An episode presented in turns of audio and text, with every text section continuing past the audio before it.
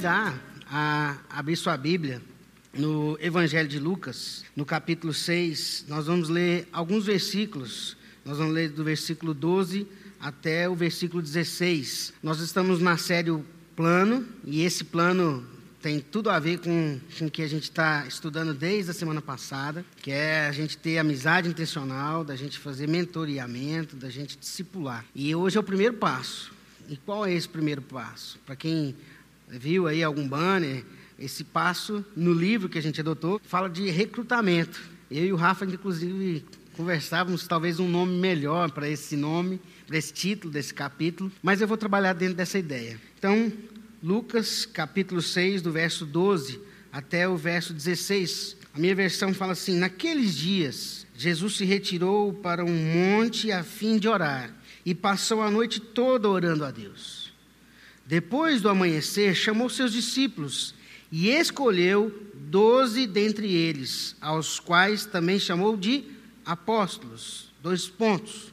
Simão, a quem também chamou de Pedro, e André, seu irmão, Tiago e João, Filipe e Bartolomeu, Mateus e Tomé, Tiago, filho de Alfeu, e Simão, conhecido como Zelote, Judas, filho de Tiago, e Judas Iscariotes, que veio a ser o traidor. Na semana passada, na abertura da nossa série, pastor Rafael nos lembrou da ordem deixada por Cristo para que nós fizéssemos discípulos. Cristo deixou uma ordem. É interessante, eu ouvi a ministração do, do pastor Rafael na semana passada algumas vezes e fui muito ministrado. E é muito interessante o que ele fala que essas são as últimas palavras. E quando alguém está deixando, entregando ou falando as suas últimas palavras, a gente precisa prestar bastante atenção no que ele está querendo dizer. E quando Cristo fala para que nós deve, deveríamos fazer discípulos, né? A, a expressão lá no, no, Evangelho de Mateus 28, 19, na parte A é: Ide, portanto, e fazei discípulos de todas as nações.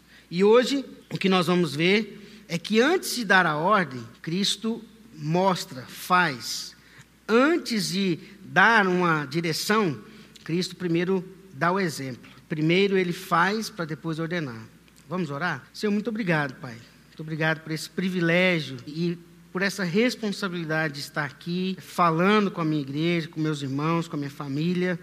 É uma responsabilidade, mas é algo que enche o meu coração de alegria. Falar de caminhada espiritual, falar de discipulado, mentoreamento, é algo que me acompanha há muitos anos e que eu tenho me dedicado, me esforçado, tenho tentado ser é, um, um, alguém que cumpra essa ordem, alguém que realmente põe em prática aquilo que o Senhor ordenou.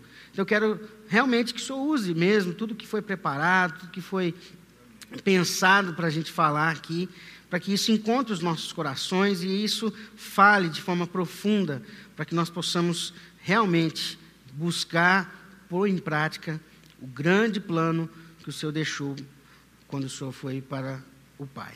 Fala conosco assim em nome de Jesus. Amém.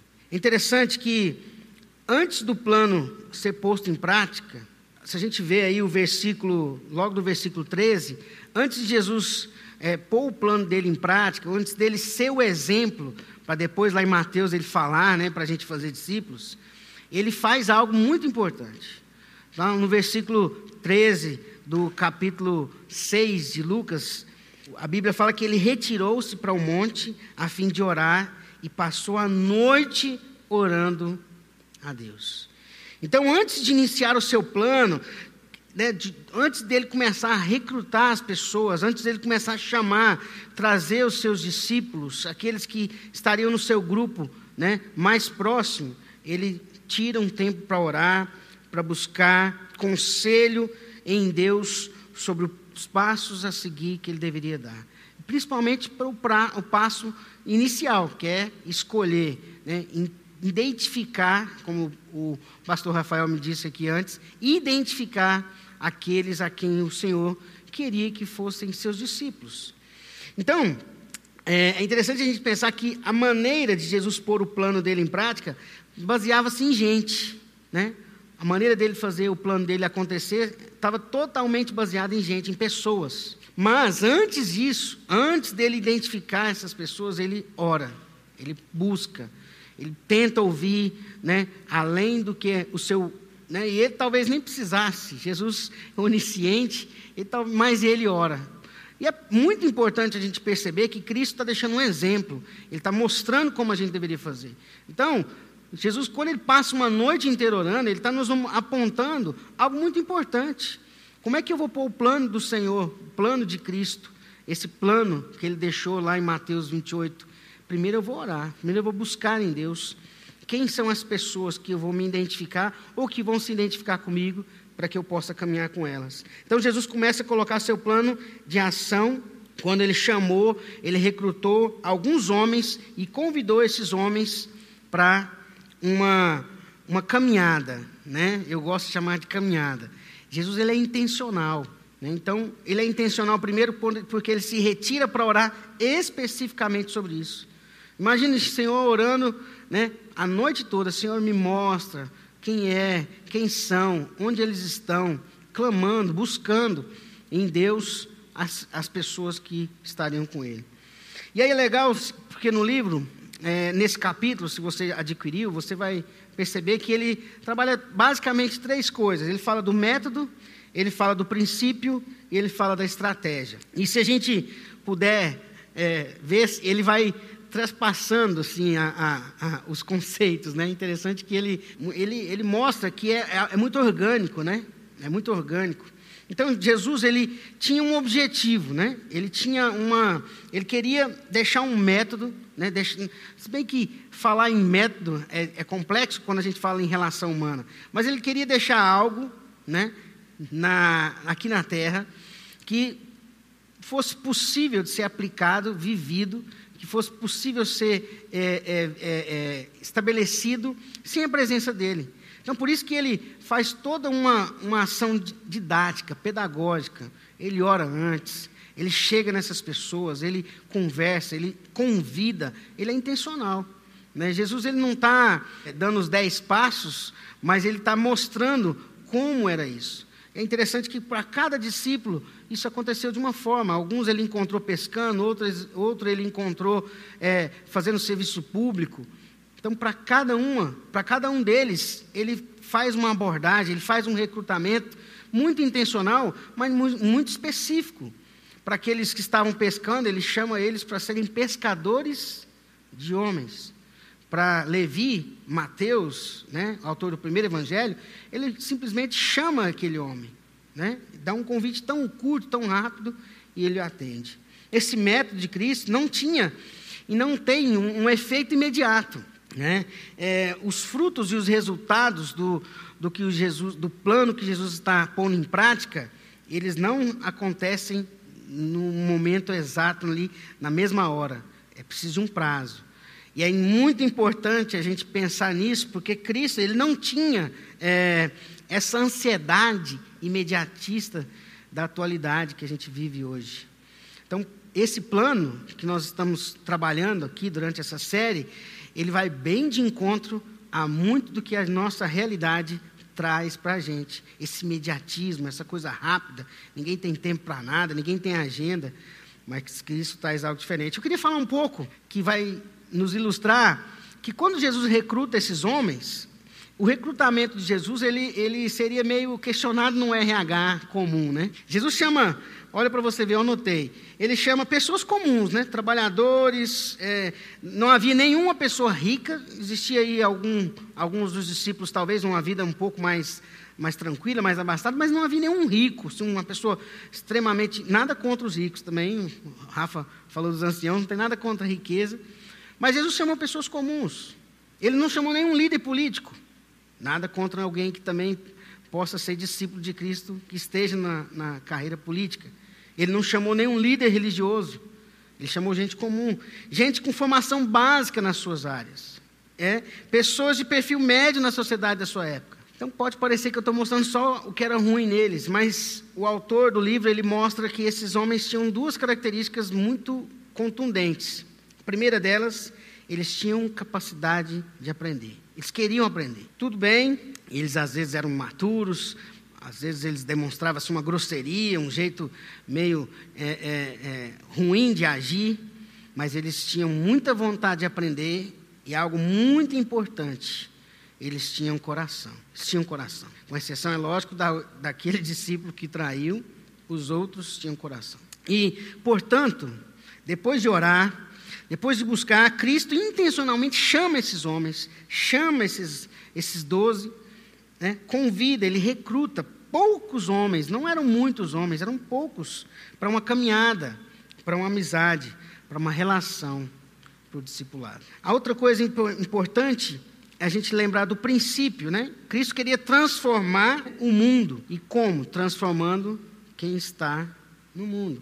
Para isso, né, para que ele conseguisse transformar o mundo, transformando as pessoas que estão no mundo, ele caminha com essas pessoas ali, esse grupo menor, esse grupo mais restrito. E ele investe a maior parte do seu tempo, desses anos que ele teve de ministério, com esses homens ensinando esses homens, mostrando, sendo exemplo, fazendo. Muitas coisas Jesus talvez não precisasse fazer, mas a gente percebe ele fazendo coisas, ele agindo de várias formas para que esses homens ouvissem, percebessem, aprendessem. Então ele chama esses homens, ele chama para essa relação. Essa dedicação que Cristo é, dá para esse grupo menor, para, pouco, esses poucos homens, é, é o que o autor fala que eu acho interessante, de, é, é, em igualdade de condições, quanto mais concentrado e compacto for o grupo a ser orientado, mais eficiente e eficaz será o discipulado. Então Jesus ele poderia continuar caminhando com as multidões, organizando ali, fazer uma, uma revolução, mas ele escolhe, ele se isola com aqueles homens ele muitas vezes foge das multidões, sai com esses doze, para que esses homens continuassem o trabalho que ele veio iniciar. E Jesus deu o pontapé para que esses homens seguissem e fizessem o que devia ser feito. Jesus dedicou tempo de qualidade na terra a esses homens, poucos discípulos, e ele empenhou esforço do seu ministério recrutando esses homens. Quando a gente pensa em recrutamento, então, é você está no foco daquilo que Jesus chamou a gente para fazer. Quando alguém, né, quando Deus usa alguém para me recrutar, para me chamar, eu quero te discipular. Ele não está fazendo nada do que simplesmente cumprir uma ordem, uma, um, uma ordenança que o Senhor nos deixou. Então, todas as vezes que alguém chama cada um de nós para uma caminhada intencional, para uma relação mais próxima, é porque o Senhor está agindo nessa situação. E Deus quer também usar você para isso. Deus quer também usar você para ser intencional com pessoas à sua volta. E como eu disse aqui, às vezes essas pessoas que estão à nossa volta nem são pessoas muito né, talentosas, não é às vezes ninguém acima da média, mas Deus quer usar as pessoas que Ele te mostrar, que Ele te direcionar, para que você acompanhe e caminhe com elas. Caminhando já para a gente ir quase concluindo, essa estratégia é muito importante a gente pensar por que, que Jesus recruta poucos, né? Você imagina Jesus discipulando multidões. Isso é impossível, não dá. Então, por isso que Jesus anda com poucos, ele caminha com poucos, ele escolhe menos para que esses, esse menos se torne mais. Essa conta, às vezes, é meio ilógica, mas ela é o que o reino realmente faz. Jesus ele prepara esses doze, para que esses doze depois preparassem outros e outros e assim por diante. Então, é muito interessante pensar que Jesus queria impregnar o reino na vida desses homens. Jesus queria deixar esses homens encharcados, batizados no que ele era, naquilo que o reino era, naquilo que Deus, na sua trindade, era, para que, que esses homens, depois de Cristo ir embora, eles continuassem exercendo, fazendo o que Jesus fez. Então, toda essa, essa ação de Cristo, discipulando os seus doze discípulos, é para nos mostrar também. Né? Jesus ele, ele é pedagógico para os seus discípulos e para nós. Então, Jesus ele escolhe poucos, prepara esses poucos, e esses poucos depois vão multiplicar tudo que ele fez. E é isso que ele espera de nós. Ele quer que nós acompanhemos poucas pessoas, andemos com poucas pessoas, Não precisamos abraçar, tentar abraçar o mundo inteiro. Eu me lembro é, quando eu estava fazendo é, seminário, e aí um professor é, me disse é, o seguinte: ele era um professor que era católico e depois veio para a igreja e depois se tornou professor de teologia, um pastor, e ele falava assim, Léo, você parece, você tem uma, uma, uma cisma de São Cristóvão. Aí eu falei, nem conheço de santo católico. E ele disse que o São Cristóvão era um santo que carregava, tem um, um globo aqui na mão, e ele tentava carregar os problemas do mundo. Eu falei, Léo, para de tentar ver todos os problemas e trate, cuide de quem está mais perto, de quem você consegue e assim você vai ser mais eficaz. Aquilo falou muito comigo. E daquele dia em diante eu comecei a pensar mais em como eu poderia ajudar mais as pessoas que estão próximas de mim. Como eu poderia ser mais intencional com as pessoas que, eu, que Deus colocava diante de mim. Onde eu estava trabalhando, onde eu estava servindo. Bom, eu quero pensar em algumas aplicações para a gente hoje. A primeira delas é que nós precisamos estar conscientes Robert Coleman, do livro, ele, ele chega no final desse capítulo falando assim: ó, é hora de agir. Então ele está chamando a gente a uma consciência. Os dias, é, esses dias de uma, um evangelho, um protestantismo, um evangelicalismo ou de uma vida cristã superficial, eles já se foram. Ao observar a condição trágica do mundo de hoje, nós não podemos mais agir de modo afobado, sem pensar. Nós precisamos ser mais intencionais. Nós precisamos perceber o que está acontecendo à nossa volta. Se nós já vivíamos uma, uma realidade difícil antes, agora mais do que nunca, nós não podemos mais perder tempo. Nós não podemos mais jogar tempo fora. O Senhor quer que nós sejamos aqueles que continuam fazendo aquilo que Ele deixou para ser feito. Dar os primeiros passos é outra, é outra aplicação que eu queria deixar aqui. Nós devemos começar do mesmo modo que Jesus começou. Jesus começou do zero, ele não tinha nenhum discípulo, de repente ele vai lá, ora, busca orientação, busca discernimento, busca em Deus identificar quem era e depois ele intencionalmente convida, chama alguns homens para andar com ele, para que ele pudesse imergir, batizar, encharcar, deixar esses homens como representantes do reino de Deus. Para isso ele começou do zero. E é isso que Ele quer de nós. Se você ainda não discipulou ninguém, que o Senhor possa te incomodar, para que você busque nele as pessoas que você vai discipular, que você vai mentorear, que você vai desenvolver uma relação de amizade intencional. Outra coisa é que nós precisamos é ser constantes nisso. Constância, essa é a palavra. Será uma caminhada lenta, dedicada, anônima. É bem provável que no começo as pessoas não vão perceber que você está discipulando alguém. As pessoas vão perceber assim: nossa, o Léo separa tempo aí na agenda para andar com as pessoas, conversar. Mas é isso que ele faz? Isso leva tempo. Isso é uma jornada. Isso não é uma coisa que você faz agora e já tem resultados imediatos. Isso vai depender de tempo, de constância, às vezes um sacrifício. Eu acompanho um, grupo de discipulado atualmente que a gente reúne quase sempre no domingo, seis horas da manhã. E toda vez que eu vou fazer esse discipulado, minha esposa olha para mim e fala assim: Eu não te entendo. Mas vale a pena, porque eu vejo os frutos e aquilo que tem sido gerado no coração daqueles dois homens que o Senhor me ensinou a amar e que são amigos do meu do peito. Né? Então é importante, os frutos que a gente colhe dessa jornada são gloriosos, não para nós, mas são gloriosos. Eu tenho muitas histórias, eu poderia contar várias histórias de caminhadas que trouxeram resultados que eu não esperava e que me faz reforçar a convicção de continuar recrutando, acompanhando e discipulando. E por último, o que, que você quer deixar? Você quer deixar um legado ou você quer deixar coisas passageiras? Porque se você mentorear, desenvolver relações é, intencionais, discipular pessoas, você vai deixar um legado no coração das pessoas. Mais do que coisas que são passageiras.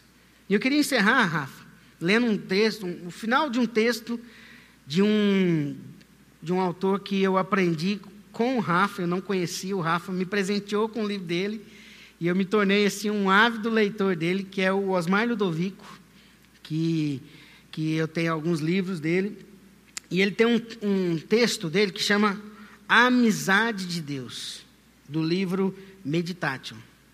E ele fala no finalzinho lá desse texto o seguinte: Na radicalidade de seu amor para conosco, a Trindade envia seu representante encarnado para conviver conosco, identificar-se com a nossa humanidade, andar entre nós.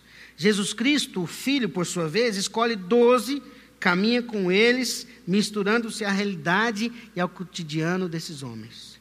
Não se, não ele não reúne esses homens para treiná-los. Treinamento só é bom para animais, mas para desfrutar da sua companhia e nem para liderá-los. Nós sequer encontramos essa palavra nas escrituras. Mas reúne esses homens para torná-los seus amigos e parte da sua família.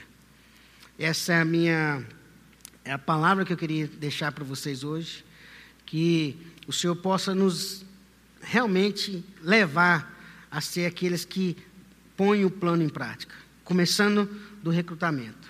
Se você não é discipulado por ninguém, ore para que Deus mande alguém para te acompanhar. E se você não tem ninguém que você está é, mentoreando, desenvolvendo uma, uma amizade intencional, peça que Deus vai trazer essas pessoas. Queria orar, Rafa, para agradecer. E vai ser uma oração para que o Senhor é, nos impulsione. Baixe sua cabeça, feche seus olhos. Senhor, eu quero te agradecer, Pai. Te agradecer porque o Senhor é aquele que deixou uma ordem, uma missão para que nós cumpríssemos. E nós queremos ser aqueles que cumprem a missão que o Senhor deixou. Nós queremos ser aqueles que exercem, que cumprem, que põem em prática as ordens que o Senhor nos, nos designou. Queremos fazer discípulos, mas queremos também ser discipulados. Então, Pai, se alguém aqui que ainda não é mentoreado, se alguém aqui ainda está sozinho, apenas frequentando, apenas congregando, desperta a gente para andar com essas pessoas, para ter amizades intencionais, para discipular, para ajudar, para ser intencional na vida delas. E se alguém que está aqui nos ouvindo, cultuando conosco, que ainda não está discipulando alguém, que não está desenvolvendo é, amizades intencionais, então use essas pessoas. Dá a elas um senso, ó Deus, de propósito dentro daquilo que o Senhor chamou cada um de nós para sermos. O Senhor nos chamou para sermos seus discípulos, aqueles que seguem o seu caminho, aqueles que andam nos seus passos. E assim nós queremos, em nome de Jesus. Amém. Amém. Muito bom. Muito obrigado, Léo. Fui muito Amém. abençoado, muito mesmo. Graças a Deus. Estava até pensando aqui enquanto você orava que um bom jeito da gente resolver essa coisa, né? Assim, se você nunca participou de uma jornada, uma caminhada junto, é, não é você né, orar para que alguém faça com você, é só você fazer com alguém. Isso. Se todo mundo tomar é essa iniciativa, ninguém fica sem. Então, aliás, e, e isso eu precisa... comecei fazendo sem que ninguém tivesse feito comigo. Uhum. É, e não precisa, né? É o que você estava compartilhando. Não, não precisa de, de, de ter um nível ou de ter um método. É, é você desenvolver uma amizade Isso. intencional. Né? E aí, quando a gente está falando de amizade intencional, é porque nós, nós queremos deixar claro que não é somente fazer um churrasco junto. Não. Né? é ter a intenção de ver Cristo formado um no outro. Então, são conversas espirituais, é meditação na palavra, é trocar ideia a respeito de um texto bíblico, é buscar uma dúvida junto. É por isso que você não tem que necessariamente estar em outro nível. Porque pode ser que as duas pessoas com a mesma dúvida vão atrás de respostas para essa dúvida. E isso é essa caminhada intencional, né, Léo? Eu já, inclusive, bom. caminhei com um grupo, e que eu comecei a perceber que aquilo não estava sendo uma, uma caminhada espiritual, não estava sendo um mentoreamento. Era uma amizade muito boa. Os caras curtiam futebol americano, que eu amo. Os caras amavam fazer churrasco. Eu falei, gente, vamos fazer o seguinte. Foi, foi bem tranquilo, assim. Vamos continuar amigo, mas essa relação que eu tentei no início não está caminhando, mas vamos continuar. E somos amigos até hoje. Uhum. Me procuram, às vezes até pedem para orar. Mas já aconteceu comigo nesse uhum, sentido. Uhum, muito bom. Até o, o Jean estava perguntando aqui, acho que eu acabei respondendo a, a pergunta dele antes de lê-la, né? porque ele perguntou: qualquer um pode discipular? Existe um critério para começar, né? É, então, acho que a gente já falou aqui um pouco, mas eu quero fazer uma menção né, sobre isso, porque a gente está começando a estruturar uma área Sim. de discipulado na igreja, a gente vai soltar novidades sobre isso durante ou né, durante a série, um pouco também depois da série, ah, para a gente poder munir quem quiser de alguns recursos, mas isso não é um pré-requisito. Né?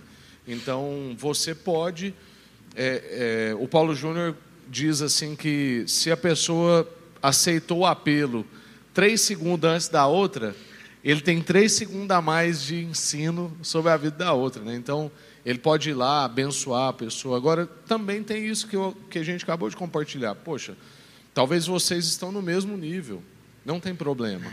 Vocês têm as mesmas dúvidas, vão buscar as respostas, vão conversar sobre elas. É claro que você tem acesso aos líderes da igreja, não só aos pastores. Nós somos mais de 100 líderes, juntando todas as áreas da igreja. E você pode ter acesso para tirar dúvida, para pedir indicação de livro. Tem a própria livraria da igreja, um dos maiores diferenciais né, da gente ter uma livraria que é justamente a curadoria. A livraria não tem todos os livros. A livraria tem os livros que a gente crê. Uhum. Então você pode também usufruir disso. Acho que é, é por aí. É interessante o Rafa falar que o, o importante para você começar é você querer começar. Se você se acha inato, Deus vai te capacitar. Uhum. Se você se mostrar disposto e abrir o coração, a, a, com certeza isso vai funcionar. Uhum. A, os períodos de maior crescimento, não, não só os maiores, mas grandes períodos de crescimento que eu tive na minha caminhada, é justamente quando eu estou caminhando com pessoas, é. quando eu estou é, entregando, derramando a minha vida, porque aí eu paro para ouvir elas, me preparo, busco algo. Então, é, para quem está acompanhando, é tão edificante quanto é, para quem vai ser acompanhado. Muito bom, é isso mesmo. É, é, nós somos como uma fonte, né? A fonte parece que quanto mais água ela jorra, mais Sim. ela tem, né?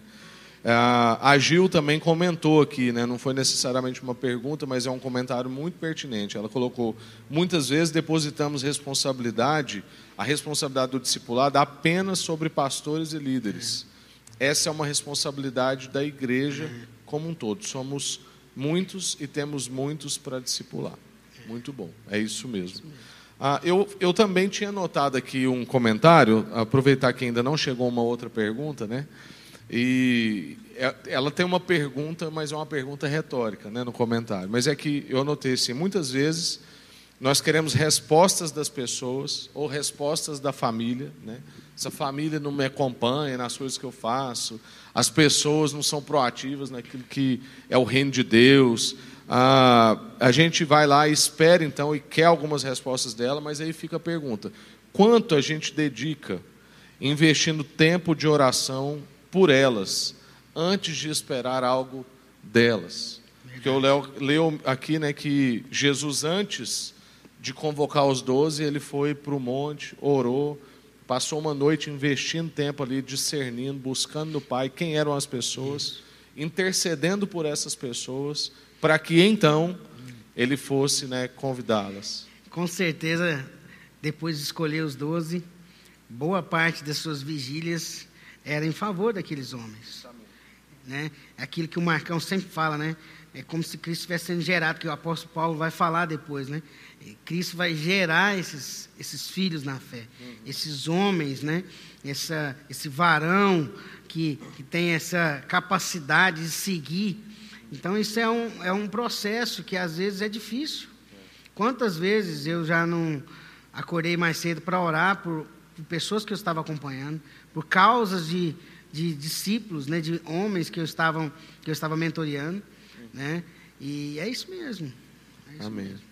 É, eu tenho até um testemunho nessa área, assim, que é, é eu me lembro no início, quando eu fui convidado para fazer parte do conselho da igreja, e aí um dia o seu Noel, ele, ele falou assim, uma expressão a respeito da dona Ruth, E ele disse assim que ele não aceitava ninguém orar mais pela esposa dele do que ele. E que ele era o primeiro intercessor da esposa dele. E aquilo me marcou, eu nunca mais esqueci, porque eu orava pela Iana, mas eu não tenho certeza se eu era o primeiro intercessor da Iana. Eu não tenho certeza se naquela época eu era a pessoa que mais orava pela Iana.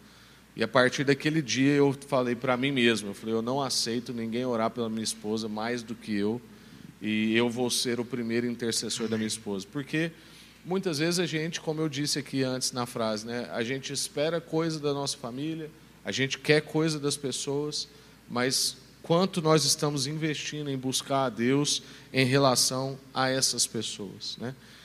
Isso é uma coisa importante também para você que vai começar às vezes uma jornada intencional nas reflexões dessa série, ou a partir de hoje mesmo, ou você já fez isso desde semana passada, é que você não busque somente pela parte da sua racionalidade ou das suas emoções. Então assim, ah, eu acho que é fulano porque fulano vai responder bem. Ou então, não, eu acho que é fulano porque eu estou sentindo. Não, vai diante de Deus, porque Isso. talvez Deus vai colocar uma pessoa no seu coração que você nunca pensou. Tem que ser pessoas, como o Léo compartilhou com a gente aqui, com sede de aprendizado. Não tem nada pior do que compartilhar com gente que já sabe tudo, né? acha que sabe tudo. Porque ninguém sabe tudo, mas tem gente que tem certeza que sabe. Então tem que ser gente que está disposta, tem que ser gente ensinável, tem que ser gente eu não sei se ele usa nesse livro ou se é num outro material que eu li, que a pessoa usa a expressão faminta. Tem que ser gente faminta, gente que, que quer, que você já, já viu assim? Eu lembro uma vez que a Robertinha do Marcão, a gente recebeu o Gui lá de Recife em casa, e é realmente a melhor coisa do mundo é cozinhar para um cara igual o Gui. O Gui ele vai comendo e falando. Na verdade, antes de comer, ele já fala assim: Não, mas que comida bonita. Nossa, só ele esse cheiro. O Gui, eu vou te falar. Aí a gente foi lá na casa do Marcão da Roberta, e a Roberta fez um negócio, e aí o Gui começou. Antes, antes de pôr na mesa, já na, o trem estava lá na cozinha. Ele, não, mas que cheiro. Aí chegou na mesa, não, mas tá bonito. Aí ele comeu, não, mas é inesquecível. Aí a Roberta falou assim, gente, tem jeito de trazer esse menino aqui todo dia, não? Porque é isso, você dá comida para quem quer comer, gosta de comer, para quem está faminto, é a melhor coisa que tem. Então, busque em Deus, né, para que você encontre pessoas famintas para a jornada, né? E tem, né? E tem, justamente. Tem muitas pessoas que estão padecendo, precisando de um bom alimento, de uma boa amizade. E esse, essa situação deixou muito mais visível tudo isso. Uhum. Né? É, é, é, percebível mesmo, as pessoas estão ansiosas, é. querendo realmente é, é, se alimentar, coisas mais profundas. E as pessoas estão também com saudade né, de encontrar, de, de ter relações realmente significativas. Uhum. Né, de gente que se importa com a outra, de uhum. gente que vai atrás, liga, quer saber como está. Estou né, orando por você. Uhum. Então, uma amizade intencional, um, uma mentoria, é isso. Amém. Né? Às vezes você, é, quase sempre, você não tem uma palavra mas você se importar com essa pessoa, uhum, você justamente. se né, inclinar, buscar em Deus, e Deus vai agindo naquela relação, e é muito bom, é muito edificante, uhum. é muito bom. Amém, graças a Deus. Amém. Vamos então orar para a gente encerrar, né? E eu quero também reforçar, porque foi aniversário do Léo e do Pedro, que está ali atrás das telas, no bastidor, que em tempos de morte, de enfermidade, de dificuldade, nós não podemos deixar de observar a vida. Amém. Tem criança nascendo, nasceu a Cora Isso. essa semana da Laninha e do Alê. Tem gente fazendo aniversário, tendo a oportunidade de um novo ano. E por mais difíceis que sejam as nossas circunstâncias, a vida está aí.